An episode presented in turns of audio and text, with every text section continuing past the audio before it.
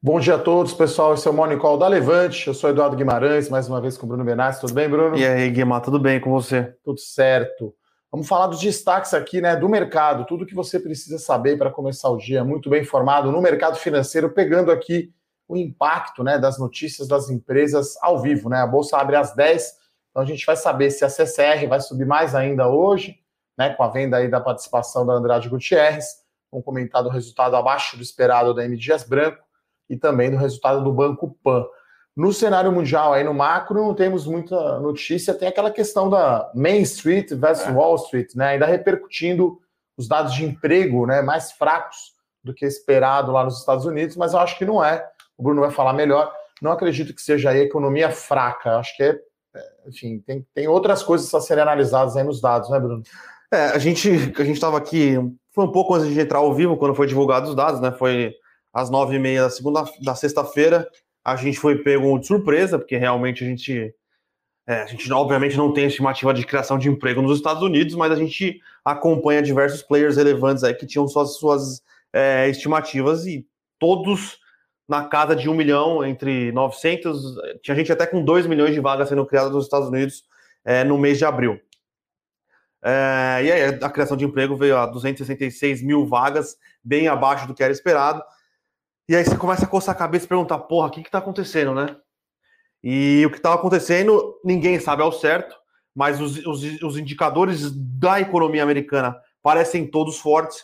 O que parece que aconteceu na geração de emprego são algumas coisas que a gente não consegue ter certeza estatística. Uma coisa meio nova normal, assim, né? Com, é. esse, com esse tanto de estímulo, né? Cheque, né? Mil dólares ali por cidadão, o cara não vai querer trabalhar eventualmente, né? Pode ainda é, mesmo com a vacinação, ficar com medo, né? Ficar em casa. Sim. Então, a economia, né? Os empregos não estão reagindo como deveriam, né? É. É o novo programa do, do Joe Biden é 300 dólares por semana, 1.200 dólares por mês, é, e tem mais um auxílio-desemprego, é, tem a questão da vacinação, tem a questão do que as escolas em alguns estados não reabriram, então você, é, pai ou mãe, você não vai voltar a trabalhar, sendo que você teria que pagar alguém para cuidar do seu filho para ganhar a mesma coisa que você vai ganhar ficando em casa. Então, é, tem algumas coisas que a gente ainda está é, analisando para ter certeza. A gente só vai ter certeza realmente nos próximos meses, com realmente aí é, a, quase a totalidade da população americana sendo vacinada, é, o, a extinção do, do, auxílio emergencial, do auxílio emergencial, não, auxílio emergencial aqui no Brasil, do Biden Care aí, é, para a gente ter é, a, a noção de quão forte vai ser a recuperação de emprego nos Estados Unidos. Muito provavelmente, alguns dos empregos que existiam antes da pandemia não existem mais. Muitas coisas fecharam nos Estados Unidos, mas a tendência é que os Estados Unidos volte. É, no PIB, ele muito provavelmente já vai passar o nível pré-pandemia, mas no emprego talvez demore um pouco mais. Mas a economia americana continua crescendo a um ritmo muito acelerado.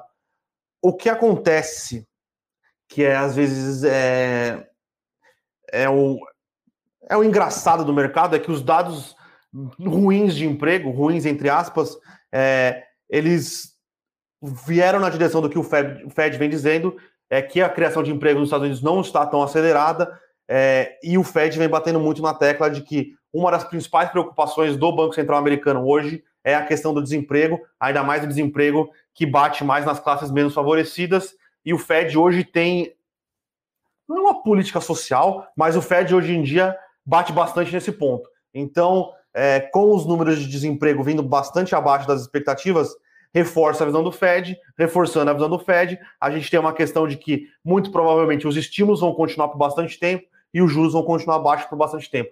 O que aconteceu na sexta-feira, que com a confirmação desses dados, o Nasdaq, né, que é o, é o nível, é a bolsa americana que mais reflete a questão de juros, né? por causa de tecnologia, com os valuations lá na, na, na estratosfera, subiu pesado. Então, é, é, a guerra aqui, Wall Street Main Street, né?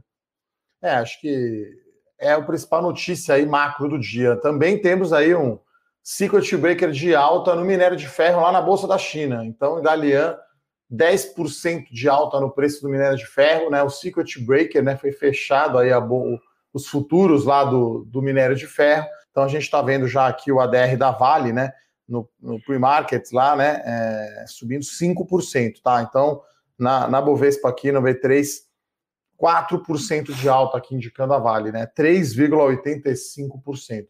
Então hoje um dia aí de ligeira alta, né? Depois dessa desse topo aí da bolsa, como o Bruno mencionou, né? Principalmente Nasdaq, porque a, a, as ações de tecnologia, né? Respondem muito ao juro baixo, né? Porque juro baixo quer dizer custo de capital mais barato, mais crescimento, mais valuation, né? Então um aumento na taxa de juros por parte do Fed mexe muito mais no valuation das empresas de tecnologia, nas empresas de crescimento.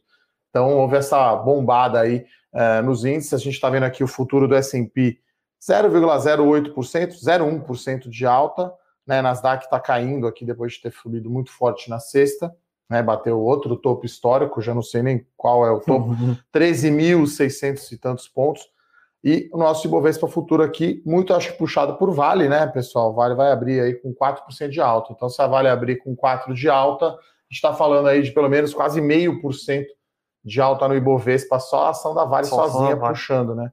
A Vale tem a, Vale é a maior participação, acho que está com 12%, Sim. é isso? Continua sendo a maior participação acho do que é 11 ponto alguma coisa. Então, uh, o dia aí, acho que no noticiário internacional é isso que temos. Amanhã a gente tem a ata do Copom aqui, que acho que é importante como a gente falou no Morning Call da semana passada, é, o Copom ficou meio no muro, pode subir, pode né, não subir tanto juro, ficou meio aberto assim. É, né, o Bruno até foi um pouco mais crítico ao, ao staff do Banco Central, né, da política monetária, que realmente eu acho que é muito, fala muito, como diria o Tite, né, o nosso técnico, então, é, da seleção brasileira, então, muita comunicação aí com o mercado, e a inflação está fugindo ao controle, né? Então, não sei, de repente era melhor já ter subido duas de um ponto já, então, já que vai dar um cavalo de pau nos juros, já que Sim. a inflação, né, já que desandou, é, podia ter já talvez sido mais restritivo, mas acho que também tem a questão, se errar muito na mão também do juro, pode a economia brasileira sentir muito. Uh, então, a gente vai entrar aqui no noticiário corporativo, lembrando, né, você pode, é, você está assistindo aqui esse Morning Call, deixa aquela curtida, faça a sua inscrição aqui no canal, né? Todos os dias, 10 da manhã. A gente aqui, os analistas da Levante, eu, Bruno, Rodrigo Yamamoto, Anélio, Fernando, o Rodrigo Carneiro, enfim, a gente faz um rodízio aí, sempre, geralmente, agora em duplas, finalmente, né? Não estamos mais sozinhos aqui no Morning Call. Então, acho que o grande destaque é a Vale hoje, né? Acho que, assim, a gente está até falando, né? A ação bateu 115 reais, né? Quer dizer, vai até até quanto pode ir as ações da Vale, né? Até muita gente perguntando para nós aqui, vale a pena ainda investir nas ações? Então, eu fiz um vídeo no meu canal do YouTube, foi para o ar ontem, pedi para a produção colocar o link aqui, né? E, enfim, não é uma recomendação de compra, mas a gente falando quais são os fundamentos que suportam essa alta da Vale e o que poderia vir de melhor, né? Para ter mais alta ainda né, nas ações. Então, é... e é o minério de ferro.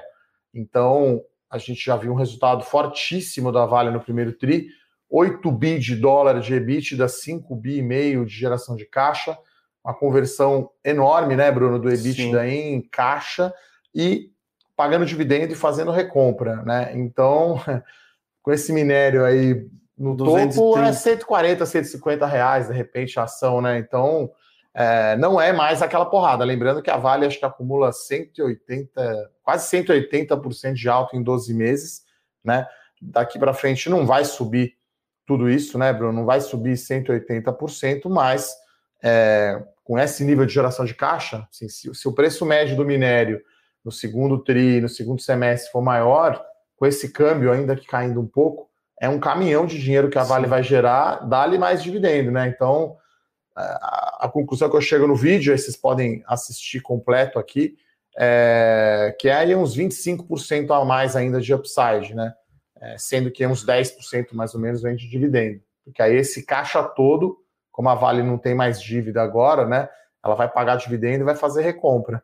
Então hoje vai dar mais uma voada aí. Tô tentando pegar aqui qual foi o fechamento aqui das ações. E tem vale. a possibilidade do IPO da, da da, do IPO, é, vai ser um IPO, na verdade. Separação. Né? Separação né? do, da parte de, de outros minérios, né? Que aí é cobre, é, níquel, lítio, níquel. níquel. Então, é, existe essa possibilidade, foi aventada ali no, na, no, na teleconferência de resultados. Então, é uma empresa que vai continuar gerando valor para os seus acionistas. É, lembrando, pessoal, que essa estourada de cotação aqui está acontecendo por um movimento de tensão geopolítica entre a Austrália e a China. É, a gente vem batendo bastante aqui que o Sudeste Asiático é, vai ser o, o, principal polo de tensão no, nos próximos anos. E aí a gente tem Austrália e China, a gente tem China e a Índia, a gente tem Vietnã, a gente tem muita coisa acontecendo ali, a gente tem Taiwan, né? Não pode esquecer de Taiwan. Um, é, um... que foi avião chinês invadindo o espaço aéreo. Então, assim, tudo isso está colocando o preço do minério para cima, né? Tá com upside, né? Tá, tá um viés de ter muito mais alta do que baixa, porque não está tendo normalização de oferta e aí a demanda pelo minério da Vale está maior por essa questão, né? As duas maiores produtoras do mundo estão na Austrália, né? A BHP e a Rio Tinto. Então, 60% do, da, da, do minério consumido na China é produzido na Austrália. Então, com essa questão de, é, de pausa na negociação de acordo comercial, cara, muita coisa para acontecer no Sudeste Asiático. Então, é, a gente tem que ficar bastante atento a tudo que envolve lá. Então, só para concluir sobre Vale, né? Tá, abriu aqui já subindo 4,2% a 120 reais, né? Então, se você não tem ainda, é, enfim, né, perdeu uma alta espetacular, mas acho que daqui para frente você ainda vai ter um upside de maiores dividendos e o preço do minério vindo maior com mais geração de caixa. Né, acho que é o que dá para pegar, né, tá quase aí no, no raio é, do ciclo, né, Bruno? Tem uma coisa importante na precificação da Vale, tá? Quando ela, quando ela reporta os, os preços, é, o, o, que ela. Quando ela reporta os preços, os médios, preços né, médios dela, tem um backlog, tá? Então tem muita coisa que, que a Vale exportou no primeiro trimestre que vai pegar esse minério mais alto, sem contar o que ela vai exportar propriamente no primeiro trimestre e no trimestre seguinte. Então tem um efeito é, retardatário aí de só desse aumento já que já está contratado no balanço da Vale para o segundo trimestre, tá? Então vai ser um resultado aí bastante robusto. É, outro evento societário aqui que até me surpreendeu aqui é da CCR, que eu achei que ia abrir bombando a ação hoje, né, dado que a Andrade Gutierrez anunciou a venda, né, da sua participação na CCR, né, é, são três grandes acionistas ali, Camargo Correia, que agora mudou um, para um nome que a gente nem lembra. Mover Participações, é, ou Mover. Soares Penido e, a, e Andrade Gutierrez, né, uma grande construtora aí, né, é, então as ações subiram bastante na sexta-feira da CCR, e o preço né, oferecido é mais alto, né? Até saiu o fato levante na sexta, né? Então, até curioso, né? Saiu mais uma vez a história do sobe no boato, cai no fato, né?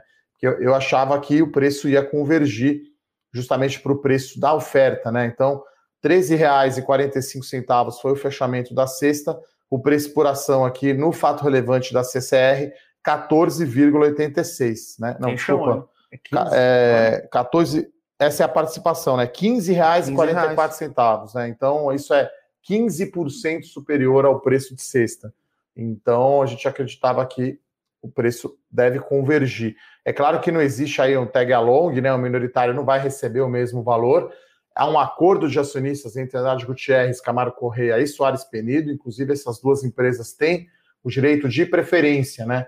Se eles quiserem cobrir né, a oferta do G4, eles vão levar, né? Eles podem ter esse Sim. Eh, direito de preferência. Podem não, eles têm o direito de preferência, podem exercer.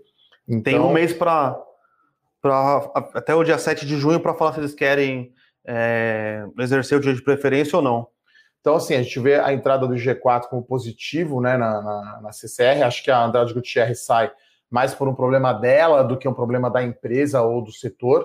Tá? Então, é, é um bom setor. Vai ter, como a gente já falou aqui, outros leilões, né? Ela acabou perdendo lá o último leilão da BR-163 pré-com rodovias aí, que é o Real Madrid Barcelona aí do setor de concessões, né? Principalmente rodoviárias, mas é positivo porque vai ter depois leilão de Dutra e outras coisas. Então é natural, né? Uma certa realização depois de uma alta forte, né? Na sexta-feira subiu forte, mas a gente achava que a tendência é ir para o preço perto do, do que foi pago. É claro que aí vai ter um prêmio de controle, de certa forma, né? Apesar de ser novo mercado, né? Apesar de dividir aí, né?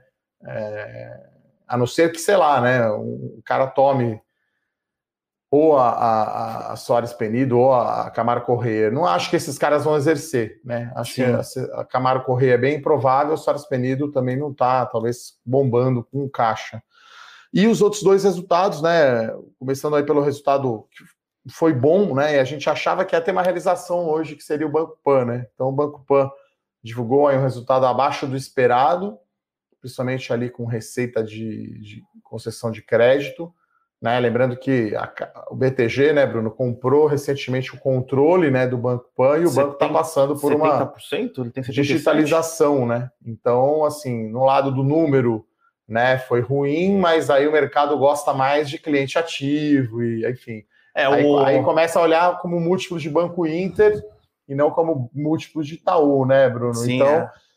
Comenta um pouquinho sobre isso. O aplicativo do, do Banco Inter é um aplicativo do Inter ou do, do Pan? Desculpa, do Banco Pan. É, é, o. A gente pode dizer que o BTG, junto com a Caixa, começou a fazer o, a experiência do que ele queria para o aplicativo dele no Banco Pan, é. depois ele mudou para o BTG, né? Que agora é o, é o, banco digital do BTG, mas é um aplicativo é, que a galera, o pessoal gosta, é, tem bastante usuário ativo. É, então, o pessoal acho que está olhando mais para o crescimento do número de clientes no aplicativo do, do, do Banco Pan do que para o resultado propriamente dito, né? Porque como a gente viu, todos os bancos tiveram uma melhora na, na, na questão de crédito, no custo de crédito, mas não foi tão porrada como se esperava, né? Isso que talvez tenha feito é, o lucro do Banco Pan vir um pouco abaixo do esperado. É, a margem financeira, né, veio um pouco menor, né? Sim. Mas assim, a ação tinha subido, né? 40%, 40%. né? Quando o BTG comprou, né, o controle da caixa, as ações bombaram, subiram 40. A gente falou, ó, vai, vai realizar um pouco. Que foi parecido com o que está acontecendo com a CCR, né? Porque veio um, um bid, tudo bem que o banco, o banco PTG já era acionista,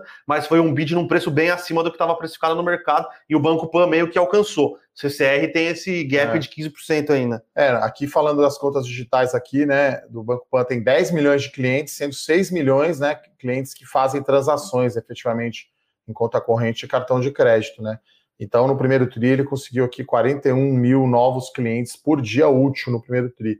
Então, é a nova vertente aí de crescimento aí do banco digital. Então, quando você olha para indicadores tradicionais de banco, margem financeira, custo crédito, receita com cliente, o número veio abaixo, né, Bruno? Mas Sim. o mercado olhando, né? Assim. Vai lançar a, ma a maquininha agora, a Turbo Pan. Então, bastante opcionalidades. Lembrando que não é um celeiro do, do BTG, mas o BTG faz muita coisa no Banco Pan para depois. Ah, e agora no... ele vai por a mão mesmo, efetivamente, né? Inclusive o resultado do BTG sai amanhã, né? Então acho que o mercado não coloca devidamente no preço de BTG essas participações, né? Lembrando, o BTG tem participação na Eneva, participação no Banco Pan, talvez agora acho que talvez mude, né? A contabilização, porque agora ele passa a ter o controle efetivamente. Sim. Talvez passe para o top line mesmo do, do BTG.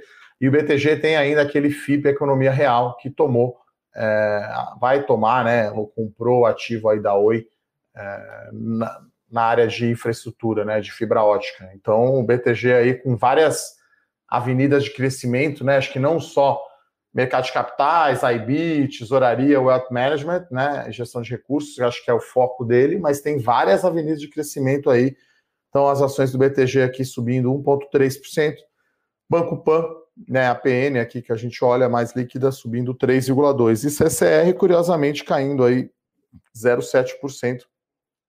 Eu achava que poderíamos ter aí uma, um... uma alta maior, né? Petrobras aqui subindo 1,7 e Vale 3,6%. É, sobre Petrobras é interessante a gente comentar que teve um ataque hacker nos Estados Unidos que meio que paralisou um dos principais oleodutos lá, né? Então o petróleo está subindo no mundo aí, gasolina também.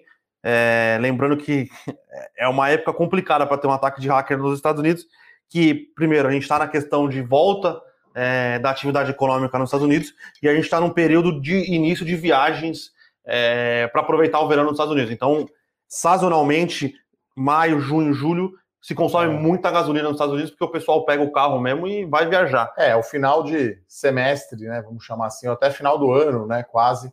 Então seria quase como o nosso dezembro aqui Sim. maio, né? Mais para o final do mês, né? Acho que é, acho que é mais para a terceira semana de maio, né? Alguma coisa assim.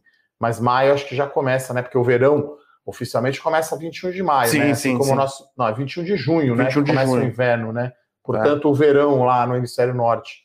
Então ainda tem, mas é a época realmente de férias de escola e até aquela brincadeira, né? Sell in May go away, né? Venda em maio e vai embora, porque você vai ficar fora aí do, do mercado no mês de maio. E último resultado, M Dias Branco, né? Que foi um resultado fraco, a gente achava até que ia cair mais aqui. Uh, as ações estão caindo aqui 1,3%. Alta do trigo, né? Pressiona o custo da M Dias Branco. E aí aqui a gente tem o um impacto, né? O fim do benefício aí emergencial, né? Principalmente uma exposição mais forte no Nordeste, né? É uma companhia nordestina, M Dias Branco, né? E, e, você tem, claro, depois comprou a Piraquê aqui no Rio, que eu acho até que foi um move errado, na minha opinião. É claro que analisar a Expost é, é fácil, fácil, né? Sim. Mas está pressionando a margem, né? Desde que comprou a Piraquê aí, acho que pegou também um vento muito contrário, né, Bruno? Que foi a alta do dólar, né? Então o dólar pressiona o trigo, que é importado, e outros insumos. E aí você não tem tanto a, o benefício, né, para as pessoas consumirem então, o volume de vendas acho que caiu 22%, a margem EBITDA da, da Dias Branco EBITDA, né, que é uma, uma métrica de geração de caixa, né, a margem caiu de 14 para 3,2%, né? Então, uma queda fortíssima aí de volume de vendas, né? 25% de queda no volume, principalmente janeiro e fevereiro. Né? Claro que aí março depois foi bom, né? Com o novo lockdown, né? As pessoas tendem a consumir mais a, o bolo, macarrão, biscoito, esse tipo de coisa. Então, é, é, é, sempre o pessoal pergunta, né, Bruno, aqui no Morning Call, M Dias, a gente sempre falava, meu, vamos ficar fora. Sim. Quer dizer, vamos tentar achar cases menos complicados, né, que tenham ventos é, mais favoráveis, né? Claro que tem muita coisa cíclica, que às vezes você pode pegar um período mais negativo, mas a gente tenta fazer uma análise aqui top-down, setorial. Então tem lá os 80, acho que quase 80 papéis agora na bolsa, né, no Ibovespa, é isso? É, 83, é, 84. 84 ações no Ibovespa. Então a gente separa, né, por quadrantes, né? Vai ter um quadrante ali, um quarto que a gente nem olha, assim. Claro que se sai resultado, a gente escreve, né? Inclusive as notícias hoje do Eu com isso. Pedi para a produção colocar o link aqui, né? Você pode se inscrever para receber gratuitamente, né? A gente escreveu sobre Banco Pan, sobre M. Dias Branco, né, e sobre a CCR, e no internacional Netflix, né, que está fazendo aí um, um, quase como se fosse aí um, um Spotify, Spotify. né, para você poder compartilhar playlists, né, eu acho interessante, né, eu que gosto aqui de muito de dar indicação de séries, né, e filmes, acho bem interessante, então Netflix aí não deixa de investir, até estava comentando com o Bruno antes de começar aqui, né, Fórmula 1, né, que tem uma série, né, na Fórmula 1, e aí, enfim, não é a mesma coisa, claro, que quando corria o Senna, o Piquet e os outros pilotos brasileiros, até o Rubinho, né, o Felipe Massa, não é mais tão interessante, mas depois você vê a série, você vê os bastidores, você vê as câmeras, né, a tecnologia, a competitividade, esse ano eu acho que é um ano que está mais equilibrado, né, você tem, você tem a, a, o Hamilton com a Mercedes e a Red Bull no primeiro escalão, e depois ali no segundo escalão você tem cinco equipes pau a pau, rodando ali no mesmo, no mesmo ritmo, né? Então, bem interessante. E falando de esportes, Felipe Toledo, de Ubatuba, ganhou o campeonato ontem na Austrália, campeonato mundial. Então, salve aí para a galera de Ubatuba. Vamos então passar para as perguntas, né, Bruno? Sim. Acho que... Só falando aqui também que deixou passar. Palmeiras vem sem freio aí pro Paulista, ah, hein, é? pessoal? Vocês tiveram a chance de matar. É, eu acho que o São Paulo, eu estou cautelosamente pessimista ainda. Então, ainda não mostrou o futebol que eu gostaria, né? Empatou o jogo lá na Argentina, mas jogando nada. Aí empata com o Mirassol, com todo respeito ao Mirassol. O Palmeiras perdeu, tá bom. O São Paulo na fila aí há uns 16 anos, então vamos com calma, né? Acho que tá um pouco melhor, né? Essa é a vantagem, né? Você vem, você vem de, uma, de um ano horrível, que foi o ano passado para o São Paulo, né? Porque quase ganhou o campeonato, deixou escapar mas eu achava que não tinha força, enfim. Segundo é sempre aquela discussão dos esportes, né, Bruno? Então, legal é Libertadores e Champions, vamos ver. Vamos lá, então, começar nas perguntas, como sempre, né? Você deixa aquela curtida aí, se você gosta do, do nosso Morning Call, mande aí a sua pergunta que eu e o Bruno vamos comentar. Vamos lá, Bruno, vamos responder, né? Claro. O Ricardo está perguntando aqui, Guima, o minério de ferro, o céu é o limite? Olha, planilha aceita tudo, né? Então, hoje teve aí o limite de alta, que é o chamado Secret Breaker, bateu 10%, fechou. É, teve essas questões geopolíticas que o Bruno comentou. Eu acho que vai permanecer alto por um bom tempo, porque você não vê aumento de oferta, né? Então é algo que é escasso e provavelmente vai continuar escasso. Então, isso é muito favorável para Vale, né? E eu acho que eles não falam muito sobre isso, mas pô, você tem não sei quantos por cento da produção do mundo é da BHP, da Rio Tinto e da Vale é meio que um oligopólio, né, também, né? Então, a Vale de repente não aumenta tanta produção, oferta, os outros também não, o preço fica mais alto, né? E, e a Vale acho que tem aí uma grande vantagem da qualidade ser maior. É, a gente está falando de, do, do, preço de Dalian que bateu 210 dólares, 220 dólares. A Vale tem prêmio sobre, é, sobre esse. O minério dela tem um teor de ferro maior, e aí, teoricamente, né, as siderúrgicas lá na China, usando o minério da, de ferro da Vale, tem menor poluição. Então, isso é muito favorável para a Vale. Né? Então, está no, no, no, melhor dos mundos, né? por isso que o papel sobe cento e, quase 180% em 12 meses. Aí a gente tá, vai fazendo conta, né? É, você faz cenário de preço de minério e quanto poderia ser o EBITDA do ano, né? Então, se ela fez 8 bi e pouquinho no primeiro TRI, que é o primeiro TRI mais fraco, né? Que a produção dela não estava a capacidade total, né? Devido a maiores chuvas, né? Agora entra no período mais seco, é melhor. Então, pode ser um EBITDA maior. Ela pode reduzir esse desconto para as players australianas, né? É, de EV EBITDA, de múltiplo. Então, enfim, acho que Vale vai continuar Sim. porrando aí, né? Aquela história do algumas empresas, né? Acho que a XP também é uma dessas, sendo muito diferente. Não vai, não dá para shortear de jeito nenhum. Acho que vale o cara que shortear é completamente maluco. Eu acho que o que dá para fazer é, se você tem vale, se você já está com esses 180% de ganho, começa a pôr no bolso um pouco, né? Porque se você comprou e não diminuiu, né, não vendeu a posição, a participação ficou grande um pouco, então vale a pena sempre pôr no bolso, né, Bruno? Sim, sim. É... Acho que sempre é bom fazer o rebalanceamento do seu portfólio, né? Você tinha 10% de vale, você pegou 100% de aumento, ele está com 20% do seu portfólio. Então, conta burra aqui, tá, pessoal? Mas aí talvez seja interessante você voltar para os 10%, fazer sempre esse rebalanceamento que é, que é bastante importante. É, tem o um pessoal perguntando aqui se é o dia de Usiminas, né? O Arcos Alves. Tá um dia bom para siderurgia também, tá? Então a CSN está subindo 5, né? Que afinal ela também vende minério. Os Minas está subindo 2,9. Vou pegar aqui Gerdau, que voou absurdamente com o resultado. Gerdau está subindo, tá subindo 1,93 quase 2%, a Vale agora subindo 3,5%, então é, isso fica bom para toda a cadeia, né? né? Não é só, enfim, é isso que pressiona um pouco a inflação aqui, né? E dá-lhe GPM alto, né? Daí, né? Porque você vai ter aço mais caro, tanto longo é, da Gerdau, que é o vergalhão, quanto o plano de Usiminas e CSN, que é usado em indústria automobilística. Então, dá-lhe inflação, dá-lhe custo para cima. É, né? A Gerdau, o Usiminas e CSN já tinha anunciado uma nova rodada de aumento de preços para maio. E se tudo continuar assim, já vem mais uma para junho já, né? Bom, o Carlos aqui pergunta como um grande conhecedor dos negócios da Clabin, obrigado, né? Porque eu trabalhei lá, né? Não sei se o pessoal sabe, né? Trabalhei sete anos na Clabin e como relações com investidores, conheci bastante, né? O negócio, visitando as plantas e as fábricas. Ele pergunta se vale a, a máxima de vendendo aos poucos, né? A ação já que ela está na máxima. Depende do preço que você pegou.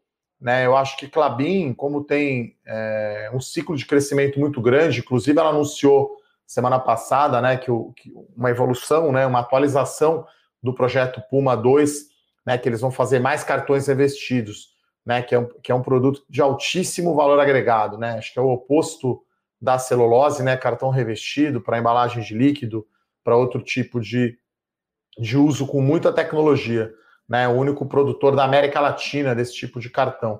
Então, né, a Clabin, eu acho que é, é assim, é um call, a visão de longuíssimo prazo. Né? Eu acho que a Clabin é uma empresa diferente da Suzano, né? A Suzano, acho que o mercado olha assim como mais cíclico, né, Bruno? De, Sim. de olhar para o preço da celulose. Lembrando que a Clabin é um terço só, 30% celulose. O resto são embalagens. E aí a Clabin pode oscilar aí a participação da exportação, alguma coisa como 40% a 50%. Ela tem essa flexibilidade de mercado aqui aquecer converte mais os papéis do que exportar.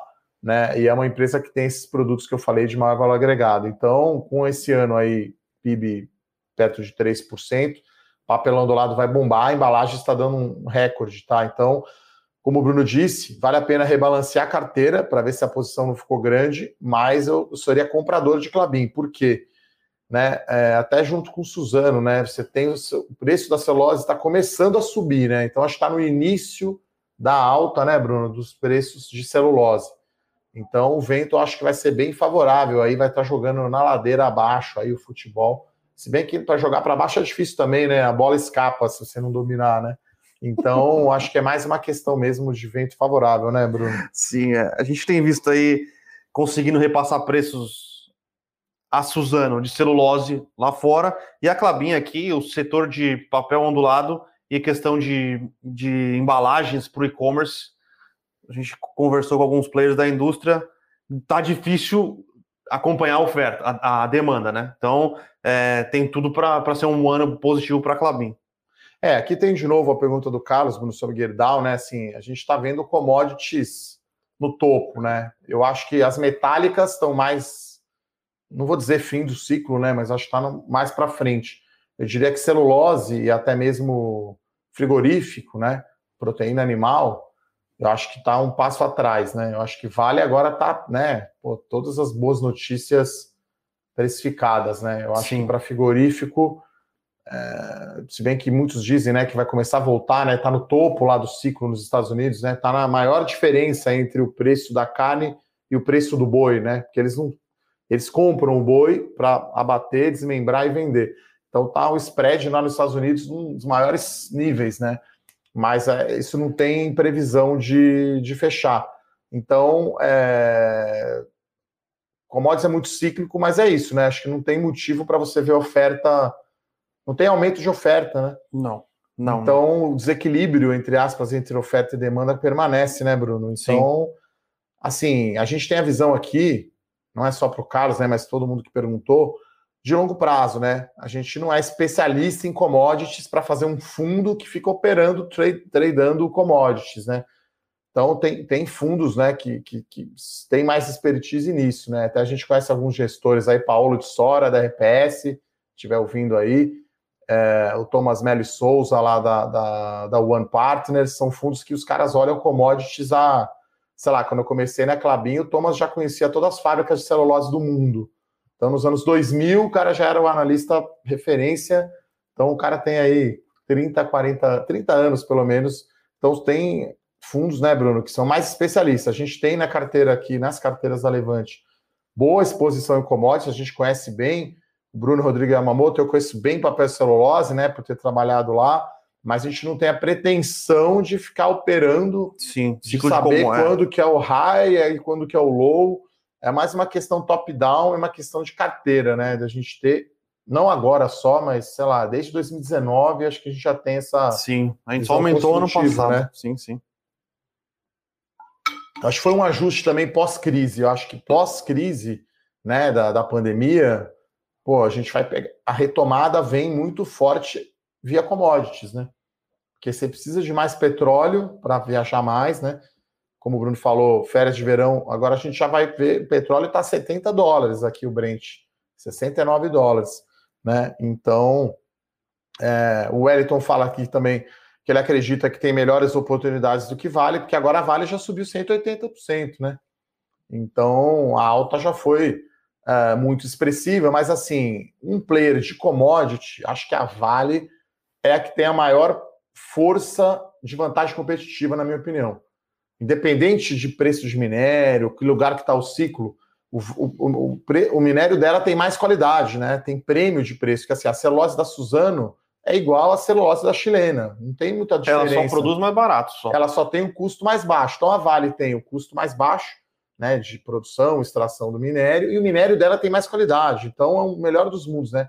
É uma commodity que ela tem prêmio de preço, né? Seria como se fosse uma Ferrari do minério de ferro. E, e lembrando que esse prêmio da, da, da Vale é importante pensando na China, em autoridade chinesa querendo poluir menos, então quando você tem um, um minério com maior teor de, de ferro, você utiliza menos carvão para produzir minério de ferro e tem mais eficiência operacional. Então, são várias coisas que, que por exemplo, se, se eu tô, não estou ligando para quanto eu vou usar de carvão e vou continuar poluindo, eu não vou querer pagar um prêmio mais alto no minério é, só porque ele, é, ele é, tem mais eficiência de produção.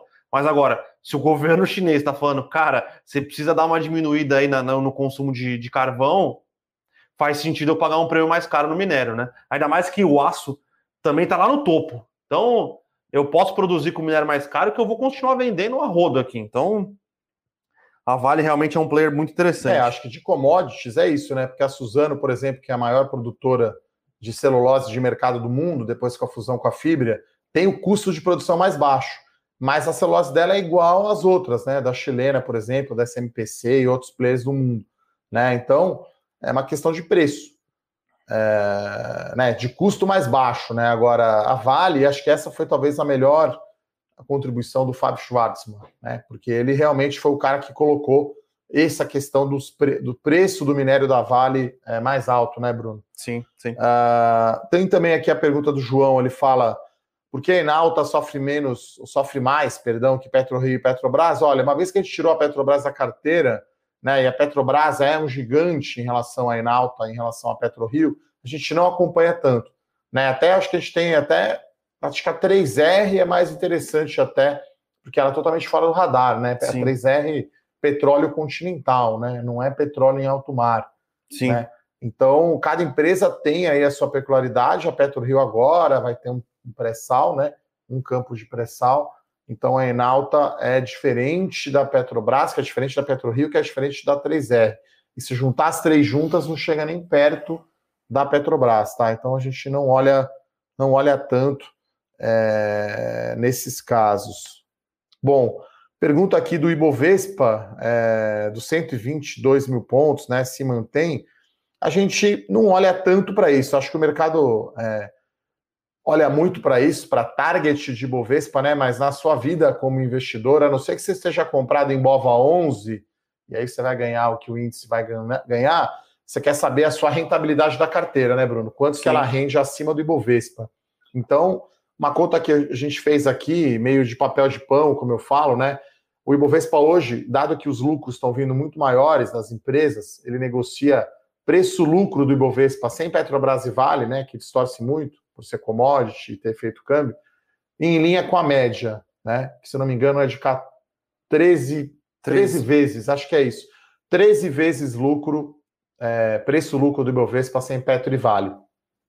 Se a gente considerar uma vez, um desvio padrão acima da média, a gente estaria falando aí de entre 135, 140 mil pontos. Vai depender muito desses crescimentos aí de lucros que estão vindo bem maiores do que esperado, né? A exceção Sim. aqui da M Dias Branco hoje, que divulgou o número abaixo, né? É, os outros números vieram bons. Tá? Bancos vindo bem, commodities vindo bem, é. É, siderúrgicas vindo porrada. Então, esse target de Bovespa aí, é, a gente, enfim, faz essas análises, né? Que é, que é, fácil né, de fazer, porque você só tem que saber quanto cresce o lucro e, e quanto que seria o múltiplo justo de saída. É uma conta que a gente usa muito aqui até para tentar achar o preço justo de uma ação, né? Ah, se a Vale, então, vamos fazer que ela é quatro vezes EV/EBITDA, vai, ou cinco vezes, dado o EBITDA dela projetado, você faz a conta de quanto seria o preço justo. O mercado olha muito isso né, o preço-lucro, principalmente, né, Bruno? Muito usado para saber Sim. se é caro ou barato, né? Então, tem aqui pessoal perguntando se a Melius é, é a próxima Magalu, Bruno. Pergunta fácil, hein? É difícil achar nova Magalu, né? Mas o pessoal sempre tenta achar nova Magalu porque foi um case de, de crescimento forte e era um papel que o pessoal não lembra às vezes, mas era um papel que estava meio largado, né? Foi, foi todo um processo de reestruturação, de crescimento que foi tocado, que transformou a Magalu no que é hoje.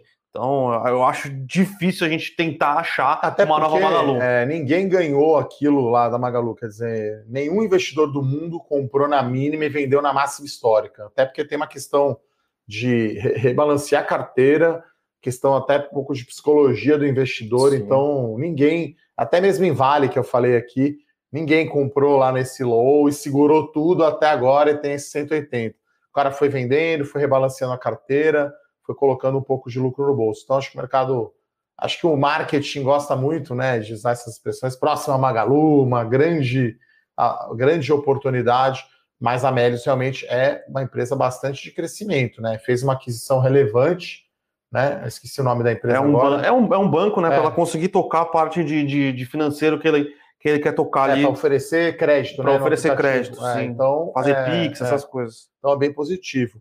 Uh, o resultado da Itaúsa sai hoje, tá, Leandro? Depois do fechamento. Não vamos ter muitas surpresas, né? Por ela já ter divulgado, por já ter sido divulgado o resultado do Itaú, mas é interessante acompanhar o call para ver a questão da XP Participações.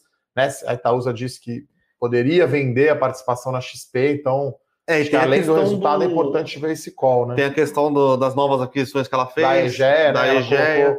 10% que ganhou, né? Dois blocos, se não me engano, lá no leilão da SEDAI no Rio. E o a compra final da participação da NTS, né, na distribuidora é. de gás. Então iremos acompanhar, a Itaúsa é uma recomendação aberta aqui da carteira é, dividendos. Iremos acompanhar o resultado, que eu acho que não é trigger, já que já veio o resultado do Itaú. É, já veio todos, né? Alpargatas Itaú, já veio porrada, então é mais para ver o call. É, Wellington, aqui, BB Seguridade ou Banco do Brasil, nenhum dos dois.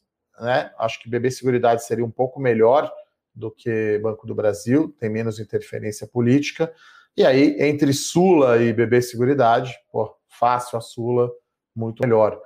Uh, tem uma pergunta aqui de Fleury, que acho que está começando a ficar mais ativo em M&A, né, Bruno? Então, Sim. eles compraram, fizeram uma aquisição relevante agora. Eles recente, compraram né? uma, a clínica de olhos Moacir, é, Franco. Moacir Cunha. Eles fizeram. Moacir, Moacir Franco, Franco é o cantor, o ator. Moacir Cunha. É, eles fizeram mais algumas o aquisições. perguntou aqui de Fleury. É. Mas a gente o, divulgou o resultado na sexta-feira, mas a gente não chegou a olhar a fundo, tá? A gente tem outros players que a gente prefere aí no setor de, de saúde. Pessoal brincando aqui, o Márcio falando. Quem sobe primeiro, IRB ou Cruzeiro? Difícil, hein? Ele tá brincando aqui que em Minas a Série A vai ser Galo e Coelho, né? Que é o América de Minas. Sim, a final. Coelho massacrou o Cruzeiro aí na semifinal do, do Mineirão aí, do Campeonato Mineiro. Tem uma fácil aqui para você do Vini. Qual é a próxima porrada do Bovespa, Edu? Próximo papel, é, é. enfim. é, eles sempre perguntam aqui sobre recomendações abertas, né? A gente tem algumas, a gente deve fazer em breve aí uma do Melhores Ações. A gente está só aguardando aqui a temporada de resultados, né? Que termina essa semana. Então, resultados aí do primeiro TRI, que isso é sempre importante, né? Na hora de, de você atualizar um case, né? Então, esses relatórios que a gente abre recomendação, a gente coloca ali uma conta de preço justo e a gente quer incorporar o resultado do primeiro TRI. Não vamos abrir agora uma semana e sai o resultado e depois. Então a gente vai fazer pós-resultado, né? Então a gente tem essa política aqui na Levante, algumas, né? Poucas recomendações. Hoje eu tenho 10 ações né, na carteira Small Caps, tenho 9 no Melhores Ações, então tenho 9 também no Dividendos. Então, para ver se a gente é, resolve abrir, Itaúsa já é aberta, Santos Brasil e Sinqia também. Melhores ações, estamos avaliando aqui sim abrir, mas acho que o importante é olhar uma carteira. Né? A gente não tem, né, Bruno, uma bala de prata, um negócio que fala, não, bota o dinheiro numa só.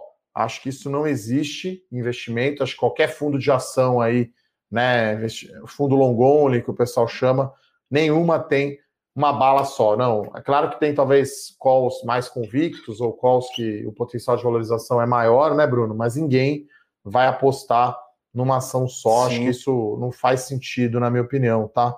É, então, é...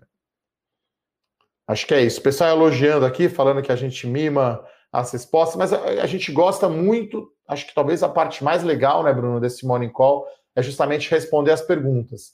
Né? A gente está, nesse momento atual, limitado a não poder fazer mais os eventos da Levante que a gente fazia e encontrar presencialmente a galera. O último Sim. evento foi o De Olho em 2020, se não me engano, foi em novembro 19. Acho que tinha aí mais de 500 pessoas, um evento grande, né? Até a gente estava cada ano aumentando ainda mais a, a, as salas né, reservadas para o evento. A gente espera, acho difícil esse ano ter, quem sabe no final do ano, né, Bruno? Não sei. Por enquanto a gente está bem, bem cauteloso com isso, tá? Bom, o Robson pergunta aqui de Vale, tá? É, eu falei isso aqui no início do Morning Call, tem até um vídeo no meu canal do YouTube ontem, a gente colocou o link. Agora, né, você vai entrar, vai pegar mais dividendo que valorização, né? Então, lembrando, né, quando você entra numa ação o retorno né, total é o quanto a ação sobe, o quanto ela paga de dividendos, a ação já subiu 180%, pagou acho que 8 ou 9% de yield nesse período, então veio muito mais da valorização que do dividendo. Daqui para frente, vai ser ali 25%, 30% de alto, sendo 10% de dividendo, alguma coisa assim. Sim. Acho que é mais ou menos essa é a ordem de grandeza. Não vejo Vale dobrando, né? Mas enfim, minério parece que que, que tá, né, no, indo para cima para sempre, né, Bruno? Pergunta aqui para você, Hash 11 é bom, Bruno? Criptomoedas? É uma boa diversificação de carteira, né? A gente a gente mudou a visão sobre criptomoedas, a gente passou a entender melhor como funciona. É, a gente não acha que vai ser a bala de prata para os problemas monetários globais, mas como um ativo para diversificar sua carteira, é, tentar descorrelacionar um pouco do risco, faz sentido, tá? É, é, uma, é uma alternativa boa. Antes você só conseguia se, se expor a criptomoedas no exterior, né? Agora o Hash 11, que é um ETF, trouxe essa facilidade aqui para o investidor pessoa física, compra uma cotinha ali no seu home broker mesmo, rapidinho, e a gente gosta desta diversificação de portfólio. Vamos lá, pessoal. Não é para comprar 100% do seu portfólio em Bitcoin, não é para comprar 100% do seu portfólio em Vale, não é para comprar 100% do seu portfólio em dólar, mas ter um portfólio bem diversificado aqui, com um pouquinho em criptomoeda, um pouquinho em ouro, é, um pouquinho em dólar, ou um pouquinho no, no, no, no S&P, boas ações, caixa, fundos imobiliários.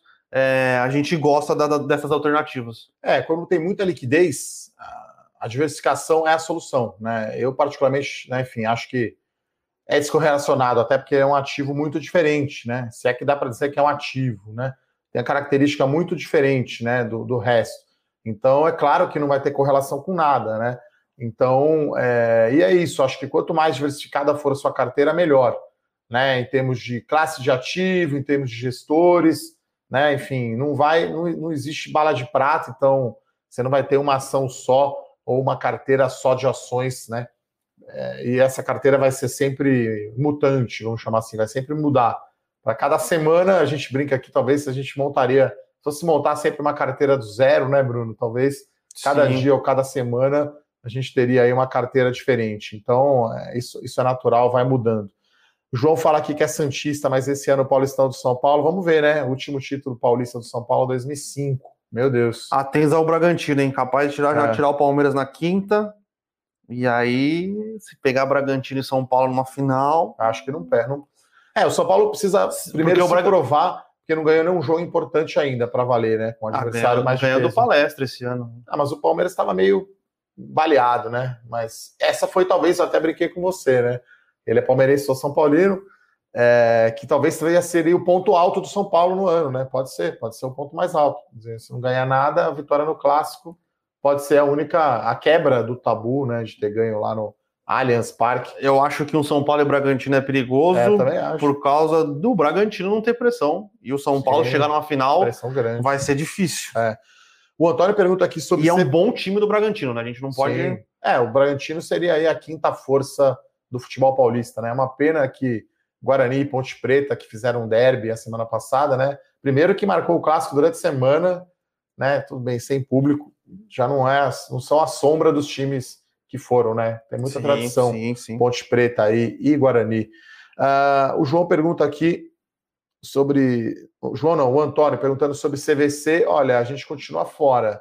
Né, eu acho que vai ter uma demanda forte aí por reabertura, por viagem, por turismo mas acho ainda muito cedo e a gente prefere outros setores e outras ações na carteira. Uh, o José Emílio também pergunta sobre Irani. Olha, sou muito mais Clabin e Suzano. Irani é, é provavelmente uma máquina da Clabin, uma máquina da Suzano, né? Sim, é, é que ela está aproveitando o, o, bom momento da celulose. Na verdade, ela nem tem tanto celulose, né? mas ela está aproveitando mais o bom momento do, do setor de embalagens, que é onde ela tem boa parte ali da, da sua receita. Ela fez um re-IPO e ela quer aumentar a produção dela com, com investimentos que são baixos. Mas, se fosse para escolher algum dos players, é melhor estar num dos melhores players do que num player que está num bom momento, mais por causa de, de, de, demanda do que qualquer outra coisa, né? Uma pergunta boa aqui do Jamil, né? É, como funciona o imposto de renda para ganho em fundo de investimento e ação, né? Aí não tem, não tem isenção, tá? Isenção Sim. é só para pessoa física comprando ação direta. E é responsabilidade do administrador, tá? É, Pode e é 15%, pedir... né? Ganho de capital. Então, é, não tem muita escapatória, né? Imposto tem que aproveitar aí essa, essa isenção até 20 mil reais de venda por mês.